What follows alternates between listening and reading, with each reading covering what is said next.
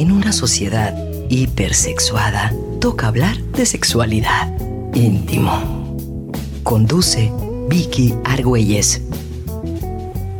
Íntimo. Muy buenas noches, bienvenidos a su programa de íntimo.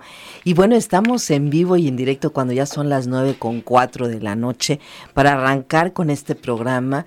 Y bueno, no sin antes agradecer a Rafa Guzmán en los controles, que es el que siempre está aquí echándonos la mano. Y bueno, yo soy Vicky Argüelles, muy agradecida de que nos acompañen el día de hoy para hablar de, como siempre, un tema interesante. Habemos, no diría yo muchos, habemos algunos sexólogos y habemos algunos menos sexólogos y terapeutas de pareja. Y a veces a lo mejor tú te preguntarás, oye, pero ¿y eso como para qué? Y o en qué momento será que yo deba de asistir con un terapeuta sexual o de pareja? Lo que me pasa es normal, os asegurito que se arregla solo, ¿no? ¿En qué momento debes tú ir y para qué? Con un terapeuta sexual o un terapeuta de pareja. De esto vamos a estar platicando el día de hoy y por supuesto para acompañarnos está nuestra querida amiga y sexóloga, psicóloga y terapeuta de pareja, Marifer Vera, quien por supuesto domina el tema porque ya tienes algunos añitos de ser terapeuta de pareja, ¿verdad? Y de sexóloga cuántos y de terapeuta de pareja cuántos. Ay, Vicky, qué buena pregunta.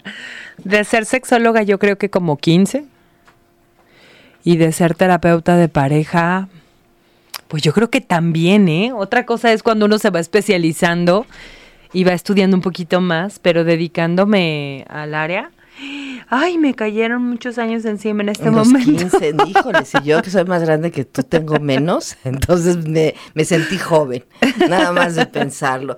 Pero fíjate, por supuesto, todos estos años te han dado una gran experiencia y Marifer, cuéntanos, ¿para qué va la gente a, platicarte en una terapia lo que es eh, terapia de pareja? ¿Para qué la usan? ¿Por qué la usan? ¿Cuándo? ¿Para qué? Me encanta cómo, lo preguntas, ¿no? El para qué, que nos lleva a cosas más prácticas. ¿Para qué?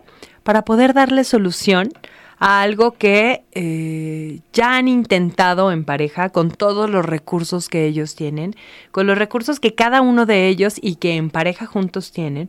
A veces han recurrido a la familia, a veces han recurrido a los amigos, a la religión, ¿no? A los círculos sociales y con los recursos que han tenido no ha sido suficiente para darle solución a qué, ¿no? ¿Cuáles son los, diría aquí mismo, cuáles son los temas que, que llevan a alguien o a una pareja a trabajar? Temas de comunicación, temas de las prioridades básicas de cada quien, eh, desde puede ser cuestiones sexuales, cuestiones económicas, decisiones tan básicas como, tan básicas y tan importantes como, ¿vamos a tener hijos? ¿Cuántos queremos? ¿Cuándo los queremos? ¿Queremos vivir juntos? Porque aquí agrego una cosa importante. Hace, yo decía 15 años por ahí, ¿no? Vamos a pensar que 15 años las personas iban a terapia de pareja, pero solamente los casados o los que tenían hijos o los que vivían juntos. Hoy muchas parejas, sin necesidad de vivir juntos, asisten a terapia. ¿Por qué? Porque ya hay mayor conciencia al respecto de que queremos evitar muchos problemas que vemos en otras parejas o queremos trabajar desde ahorita para saber si nuestro plan de vida que implique vivir juntos o vivir en una situación distinta, si es lo que realmente nos va a funcionar. Claro, fíjate que yo he visto que hoy por hoy cada día más gente eh, acude a una terapia con un psicólogo.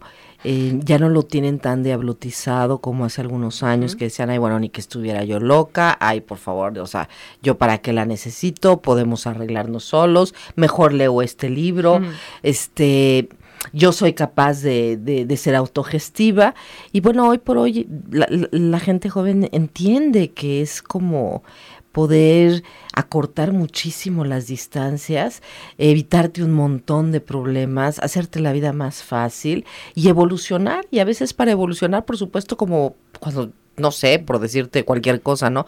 Quiero aprender a cocinar y me tomo un curso de cocina, bueno, pues será seguro que voy a echar a perder menos comida, que voy a llegar más rápido a poder invitar a, a quien yo quiero a, cenar algo rico, a ser autosustentable en ese sentido y comer nutriciamente y rico.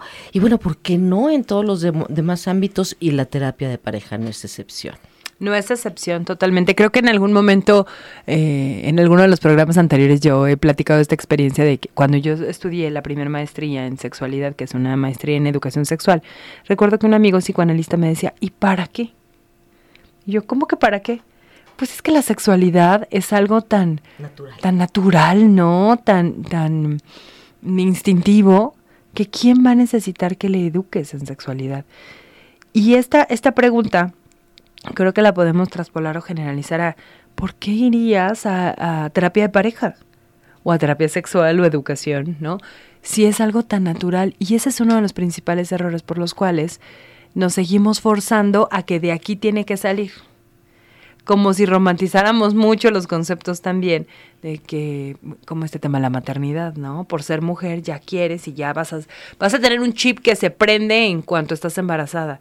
Hay un montón de cosas que estamos eh, como con todo el potencial de poder aprender y de poder mejorar, porque mucha gente piensa que ir a terapia solamente es ante los problemas en específico y esa es otra gran sorpresa. Muchas personas van eh, para trabajar y desarrollar potencialidades. Fíjate, no para resolver un problema.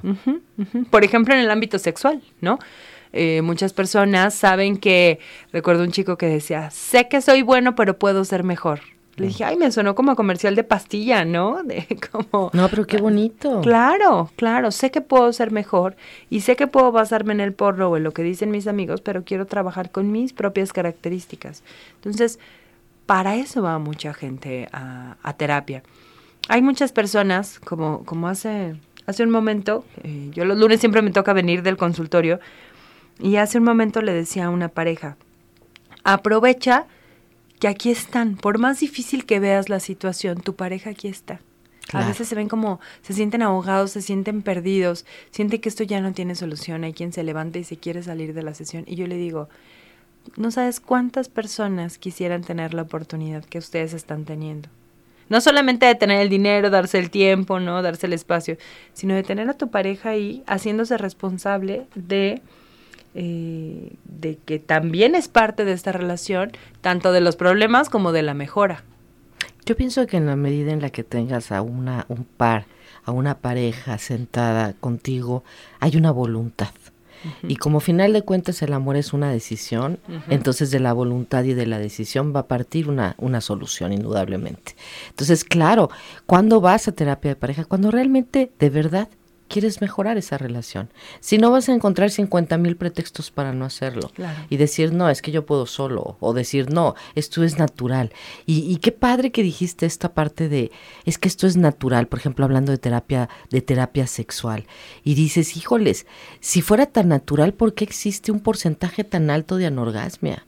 Si es natural, ¿por qué entonces eh, hay tantos hombres que que tienen miedo al desempeño o tienen problemas de eyaculación precoz o, simplemente de, que no tienen este, ¿cómo se llama? Eh, una erección adecuada. Si, si fuera algo tan natural, pues realmente nadie tendría ese problema. El problema es que nadie lo platica porque es vergonzoso.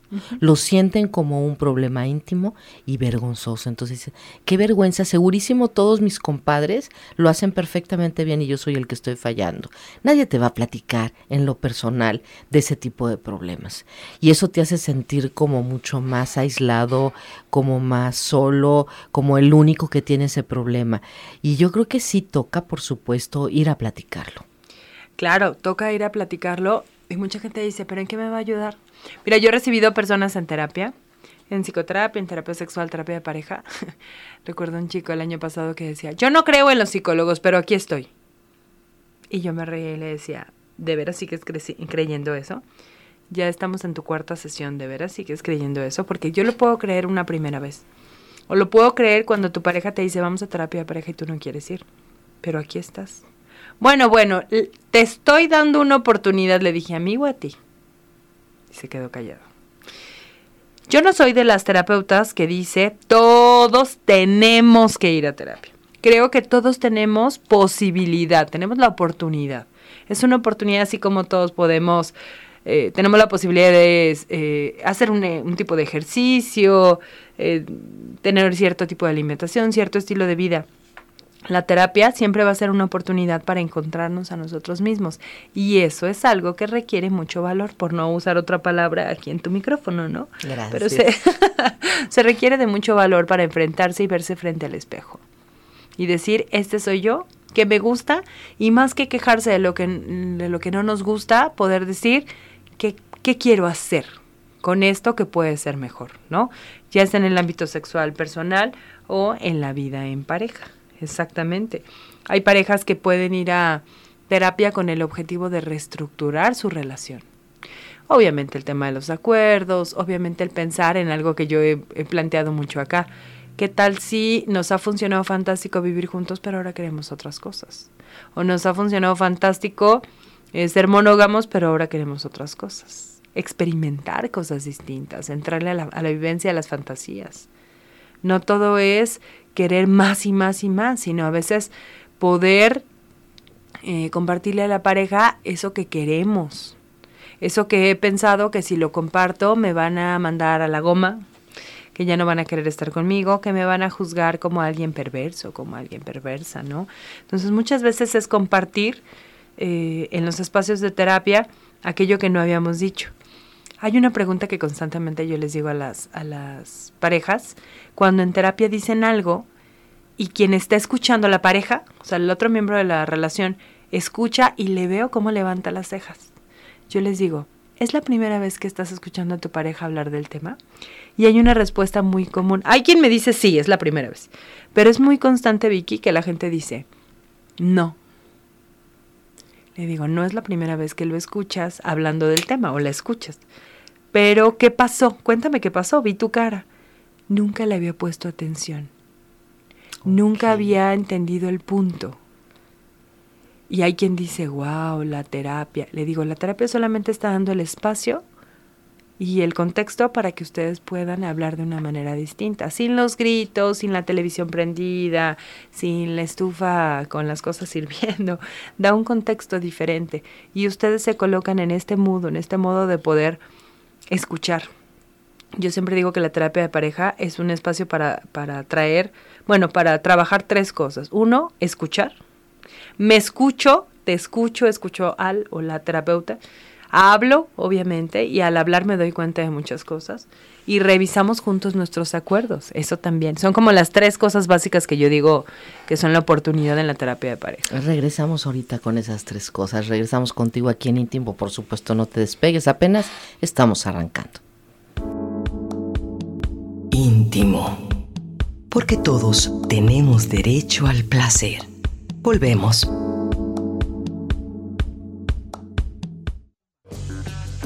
íntimo, porque la sexualidad es una puerta que se abre desde adentro. Atrévete a conocer los pliegues del placer. Continuamos.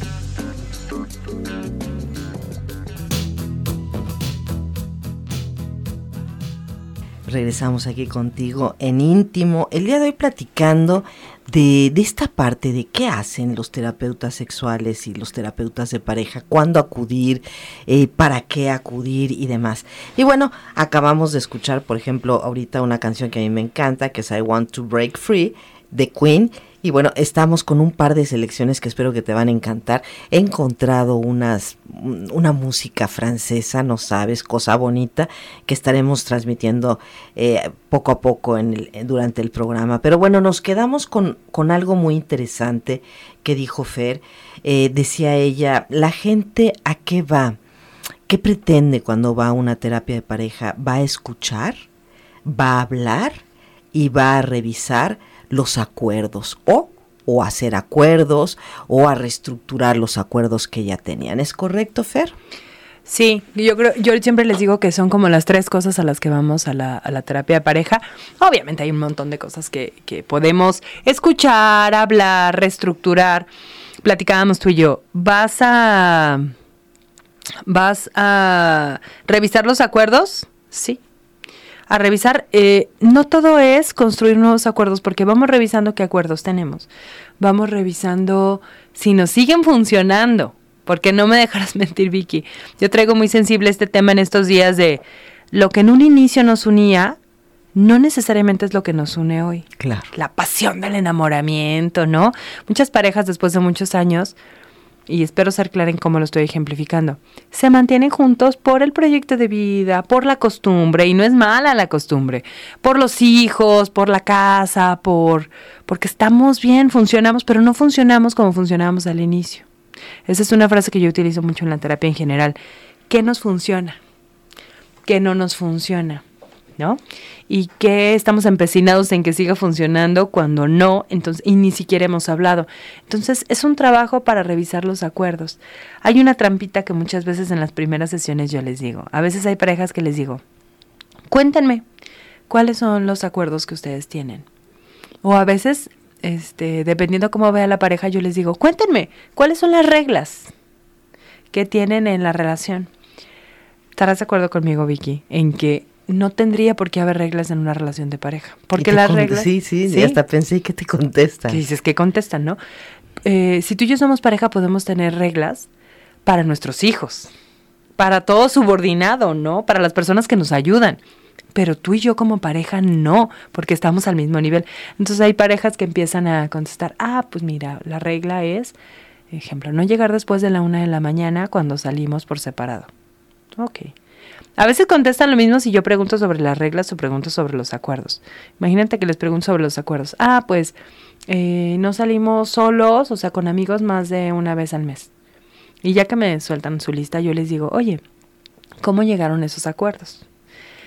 Eh, ah, pues es que una vez que él llegó a las 2 de la mañana o ella, yo le dije, a partir de ahora ya no vas. Entonces es ahí cuando viene la explicación de las reglas son imposiciones de una autoridad.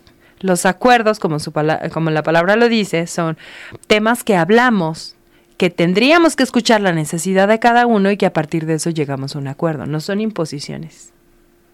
Claro. ¿Estás de acuerdo que como autoridad hay cosas que tú, por ejemplo, ante un grupo de alumnos, no pones como, no pones, no hay acuerdos necesariamente, hay, un reglamento.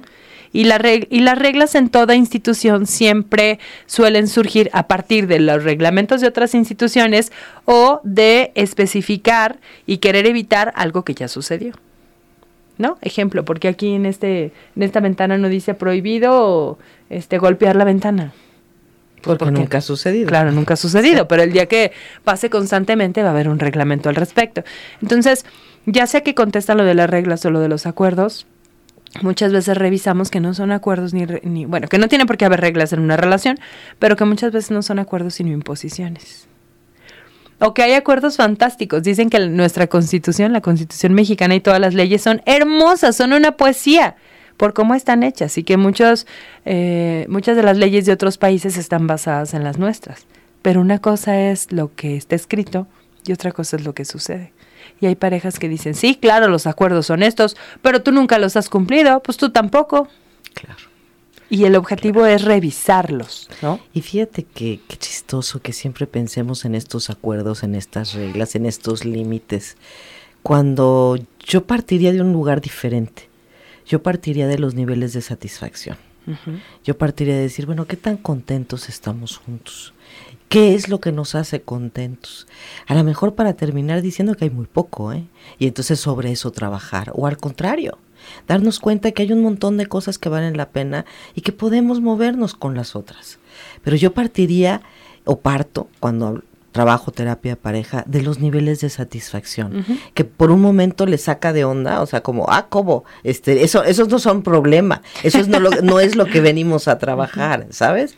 Pero dices, no, pero eso es lo que te da la fuerza para venir a trabajar lo que no.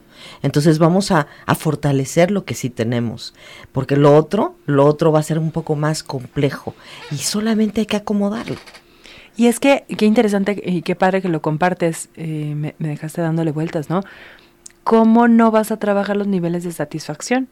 O sea, mi nivel de satisfacción en X tema puede estar muy abajo. El hecho de que se valoren como niveles de satisfacción no quiere decir que siempre es estamos satisfechos o estamos cómodos. Te escucho y pienso, en que muchas personas piensan en que el objetivo de la otra o van a terapia pensando en que el objetivo de la vida es ser felices. Y yo les digo, bueno, es que la felicidad es un estado eh, transitorio. Eh, tan es así que como parte de pensar en la alegría, como parte de las emociones básicas, son momentos que me motivan a seguir buscando esa, esta situación, pero no es que viva constantemente feliz. Yo hablo más bien, em, cuando las personas piensan, esto está bien, esto, o preguntan, esto está bien, esto está mal, esto es lo que me tendría que hacer feliz, yo le digo, más que eso vamos hablando de dos conceptos básicos, lo que acabo de decir, lo que nos funciona y lo que no nos funciona. Y eh, trabajamos mucho en la terapia de pareja las necesidades. Hay un trabajo súper bonito que a mí me gusta y que casi con todas las parejas hacemos o que yo hago, es el reconocimiento de las necesidades de cada uno a partir de los reclamos. Creo que ya lo he mencionado acá en estos micrófonos cuando hablamos de comunicación. Yo les digo a las personas, el reclamo es la forma más habitual, ojo, la peor forma, pero es la forma más habitual, sobre todo en pareja, de hacerle saber al otro tus necesidades. ¿Qué horas son estas de llegar? ¿Qué inconsciencia? ¿Cómo se nota que te vale pi? ¿No? Que yo te esté esperando, no me avisas, ni que no tuvieras teléfono, ni que no tuvieras forma de contactarte. ¿Qué te hace saber alguien cuando te reclama eso? Que necesita algo.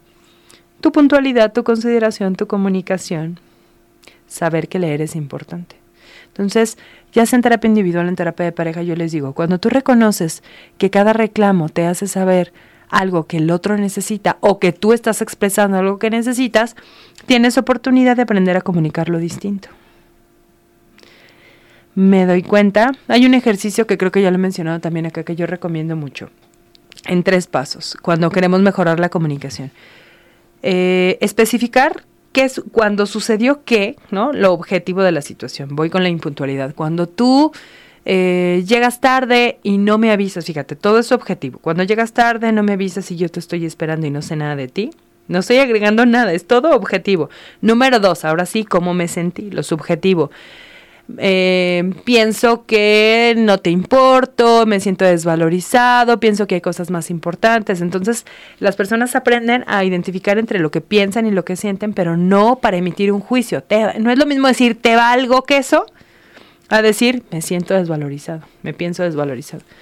Y número tres, expreso qué es lo que necesito o qué me gustaría. Qué diferente, ¿verdad? A soltar los reclamos y a recibir a, la pareja, por ejemplo, en casa, a sombrerazos o a botellazos, a lo que sea. Entonces, por eso digo que... Qué agresividad. Sí.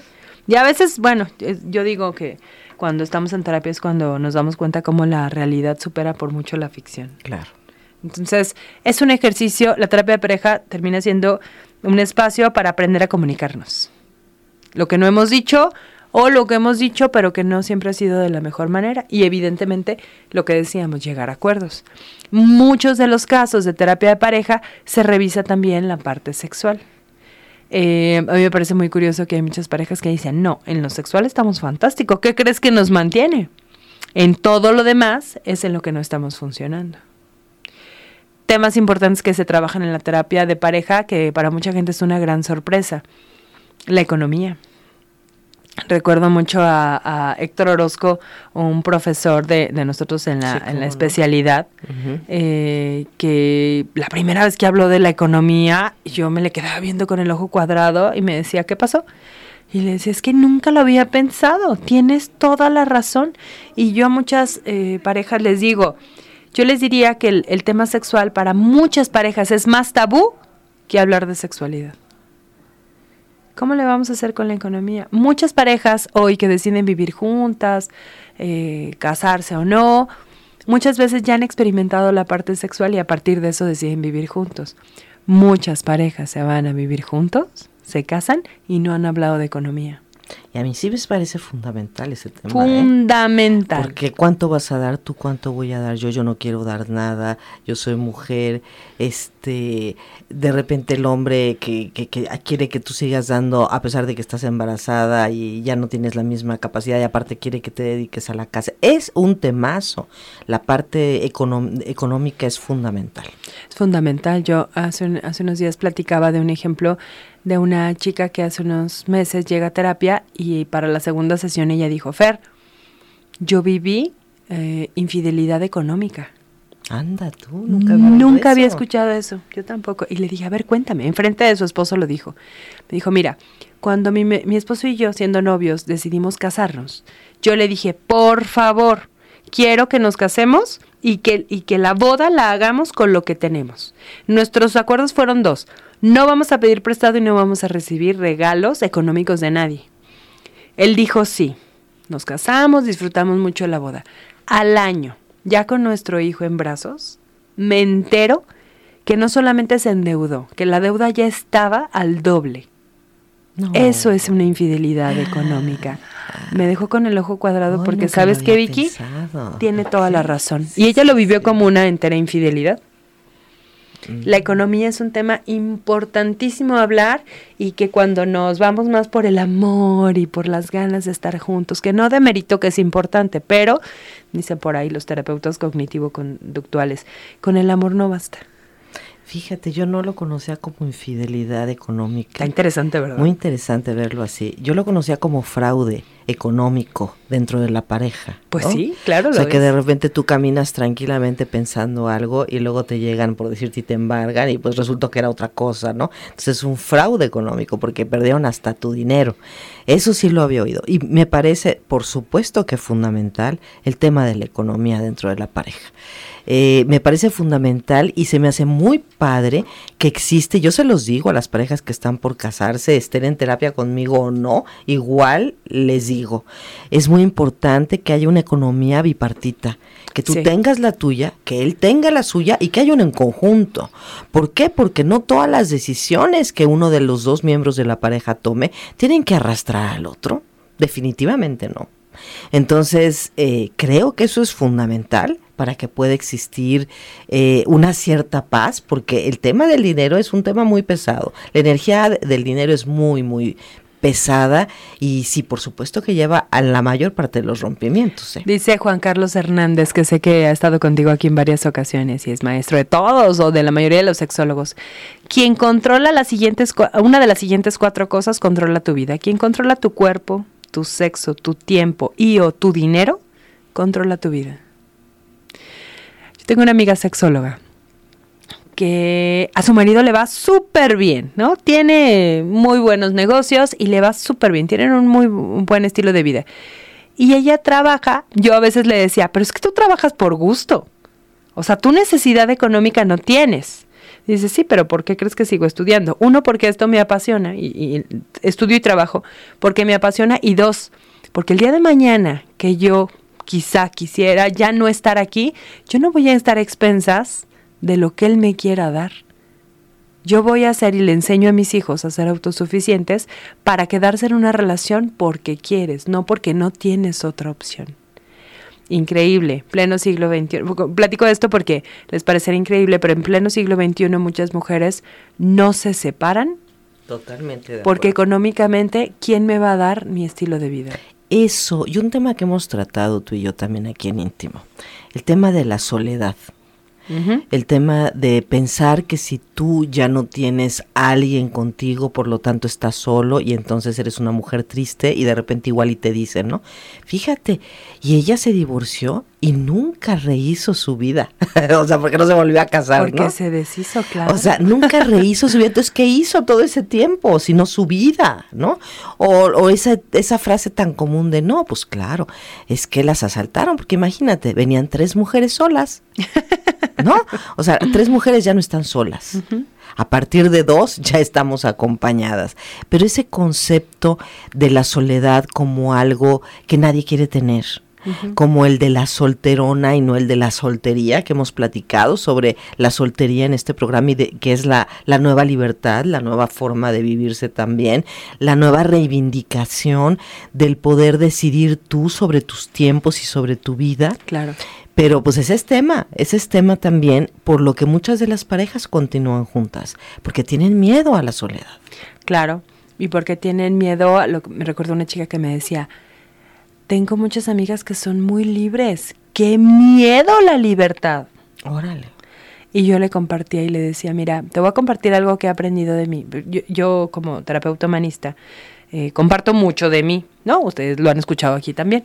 Y yo le decía, te voy a compartir algo, no creo mucho en los horóscopos, pero este año aprendí que los la palabra clave de los Sagitario es la libertad. ¿Eres Sagitario? Soy Sagitario. Ah, qué digo, la palabra clave de los Sagitarios es la libertad. Y entenderlo me ha ayudado a entender mucho qué es lo que yo he estado buscando y disfrutando toda mi vida, ¿no? Entonces yo le compartía porque le decía, hay personas que así es lo que estamos buscando y es lo que disfrutamos. No todos estamos en el mismo canal. Le dije, ojo, te pongo el ejemplo de lo, del horóscopo por ponerte un ejemplo. O sea, podemos tener necesidades bien ubicadas cada quien. Todos somos diferentes. Yo le decía, lo que a mí me preocupa es que le tengas miedo. Porque quien no disfruta de su libertad, entonces en cualquier jaula se puede dejar enclaustrar y le cayó como balde de agua fría y me decía, ¿estás hablando de mi relación? Le dije, tú lo asociaste con tu relación. Ay, qué fuerte. Qué fuerte, ¿no? Qué fuerte porque, mira, me viene a la mente, y tuvimos un programa hablando de esto, de los cautiverios de las mujeres, ¿no? Que seguramente conocerás. Ese libro de Marcela Lagarde, donde habla de los cuatro cautiverios, si mal no recuerdo, de las mujeres, que es la mujer, este, la monja, la loca, la puta, la esclava, ¿no? Y cómo de alguna manera estos cautiverios los llevamos nosotras y por eso es que hay ese miedo a la libertad, ¿no? Porque venimos de un cautiverio de esclavitud, porque venimos de un cautiverio de no reconocer tu cuerpo, de no reconocer tu placer. Entonces es, es complejo, Ojalá pudiera ser tan sencillo. No, no todas las mujeres han logrado salir de sus propios cautiverios para convertirse en mujeres libres, independientes y autosustentables. Es un proceso. Es todo un proceso. Em, que de lo que se trata muchas veces en la terapia, yo les digo, no te asustes, tampoco es que vamos a venir a abrir la caja de Pandora, ¿no? Eh, vamos a trabajar con aquello que tú quieras. Lo que sí te sé decir es que hacer conciencia, que es el primer paso para la terapia, te coloca en una posición. Yo pongo este ejemplo, Vicky, a ver qué te parece.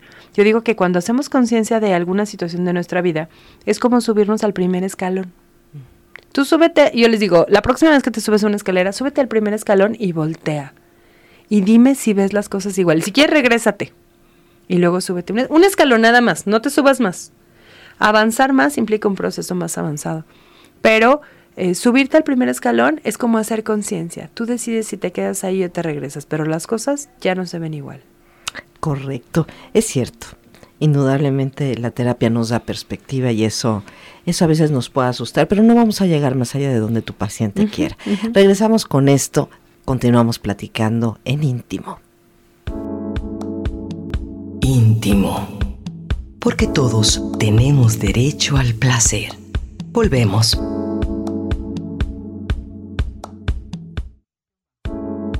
Estás escuchando Íntimo, un espacio para abatir el analfabetismo sexual.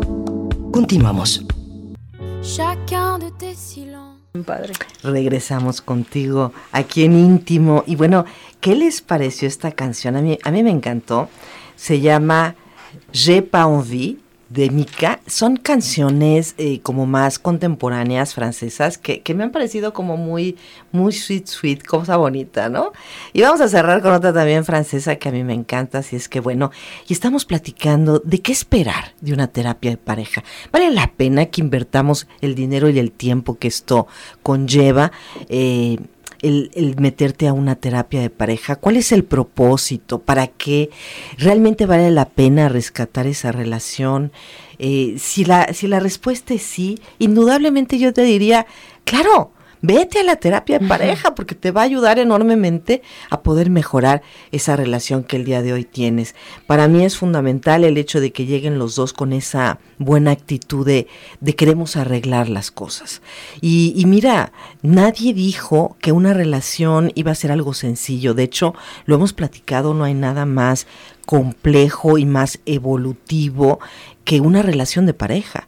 Por eso cuando de repente eres capaz de salirte de ello y vivir tu vida por tu cuenta, luego ya te, ya te da miedillo regresar porque dices, ay, tan a gusto que estoy. o sea, sin un espejo que me confronte.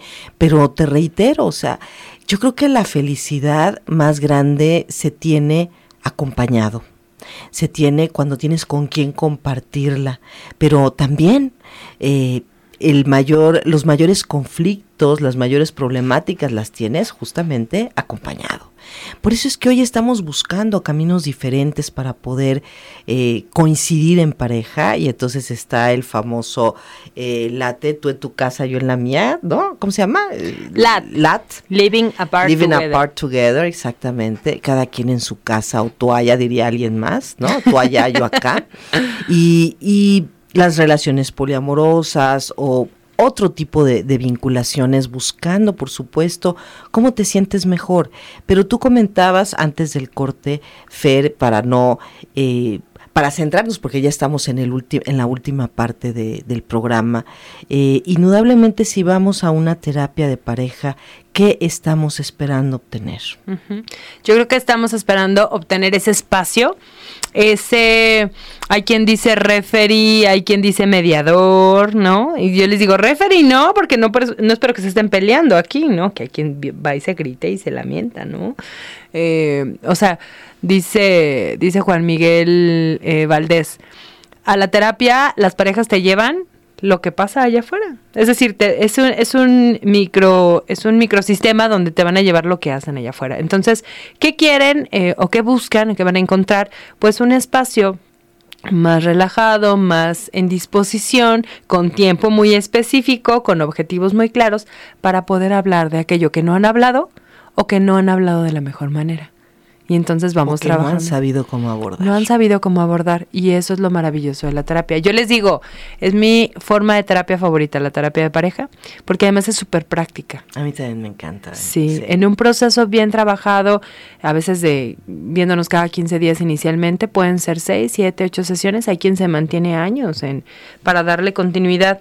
Y bueno, quiero aprovechar el espacio, Vicky, también para, porque yo sé que muchas personas luego decimos, ¿y dónde están los terapeutas de pareja? ¿No? Pero también mucha gente dice, ¿y dónde nos formamos como terapeutas de pareja? Estamos por iniciar eh, la cuarta generación aquí en Guadalajara de la maestría en terapia sexual y de pareja por la, en la Universidad Mexicana de Estudios y Posgrados, ahora en febrero. Y también la intención es invitarles, no solamente dejarles mi contacto para quien está interesado en la terapia sexual y de pareja, sino invitarles a todas aquellas personas eh, profesionistas interesados en el tema.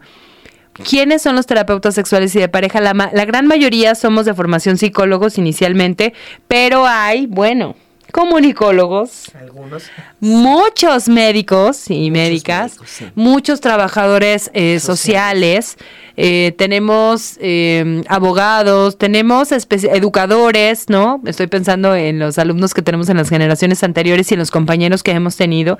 Y entonces, cualquier persona eh, interesada en poder formarse como terapeuta sexual y de pareja, les queremos invitar ahora el sábado 11 de febrero iniciamos eh, la generación, el cuarto grupo aquí en Guadalajara.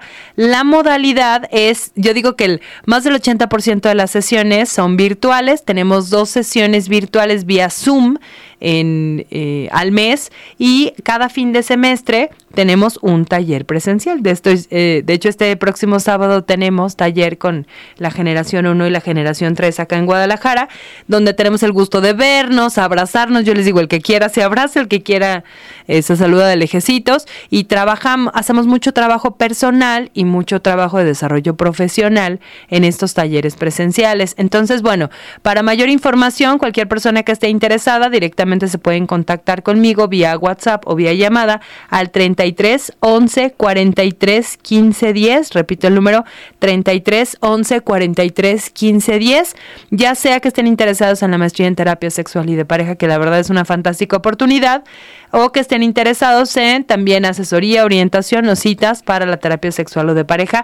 Sé que quedamos debiendo mucha información de la terapia sexual. Pero bueno, muchos terapeutas de pareja eh, también nos dedicamos, y muchos sexólogos, a la terapia sexual, donde se trabaja también mucho de comunicación, de desarrollo de habilidades y de educación porque no es instintivo, no es completamente como ya traigo ese chip, ¿no? Lo que decíamos hace un como momento. de una manera tan natural, no. Hay mucho desconocimiento y bueno, para ello, pues antes de cerrar el programa, por supuesto, recomendar ampliamente que tú practiques el autoerotismo para conocer tus zonas erógenas, es decir, empieza a conocer tu cuerpo para saber qué partes te dan y qué partes no te dan placer, porque indudablemente uno uno esperaría que el otro fuese un adivino y pues no lo es. O el otro esperaría que tú le dijeras cosas que a lo mejor tú ni siquiera has experimentado. Entonces es como pararte delante de una heladería y decir, este, voy a empezar a probar a ver qué sí quiero pedir, ¿no? Y terminar diciendo, mira, dame el helado de lote que nunca hubiera pensado que me gustara, este". pero ese es el que, el que me gusta, ¿no? Entonces yo creo que en ese sentido, en terapia de pareja, ese sería el consejo. Y cuándo acudir, cuando, cuando tus niveles de satisfacción no son los adecuados para ti misma. Si son adecuados para ti, están perfectos. No hay una norma, no hay, ay, es que se viene tantas veces o tengo tantos orgasmos. Es cuando tú sientes que algo, algo ya no está bien y no es suficiente para ti. Ese es un buen momento para acudir a terapia sexual y cuando acudir en pareja, igualmente cuando sientes que algo ya no está funcionando ni se está pudiendo resolver por ustedes mismos. El tiempo ya nos ganó y bueno, no nos queda más que despedirnos y agradecerle mucho a nuestra invitada, que siempre es un placer, a nuestra psicóloga, sexóloga y terapeuta de pareja, Mari Fervera. Mucho gusto, muchas gracias, siempre un placer tenerte en estos Muchas gracias, Vicky. Sabes que el tiempo siempre se nos va y que Rafa nos tiene que estar recordando. Porque podríamos estar aquí horas y horas, pero muchas, muchas gracias. Y bueno, hay quien se ha comunicado conmigo también para sugerirnos temas con mucho gusto, porque ya saben que yo gustosamente vengo cada vez que Vicky me diga, vente Marifer. Entonces, muchas, muchas gracias Vicky por Al la invitación. contrario, siempre encantada. Muchas gracias Rafa Guzmán en los controles. Eh, nos vamos a despedir con una canción que yo creo que les va a encantar. Se, eh, ojalá podamos escucharla toda, por eso preferí también dejar un poquito más de tiempo. Se llama Je t'aime comme je t'aime. Te amo como te amo. Es una canción de Mael, eh, también una versión muy rica, este medio pop, me gustó. Espero que ustedes también la disfruten. Y bueno, nada, tenemos una cita el próximo lunes en punto de las nueve, nuevamente aquí en su programa íntimo hasta entonces. Muy buenas noches. Chacun de tes de tes est comme une évidence qui colore chacune de mes pensées, chaque remords. Por hoy es todo en íntimo. Te esperamos para seguir conversando sobre erotismo y sexualidad aquí en el 96.3 FM de JB Jalisco Radio. Hasta entonces.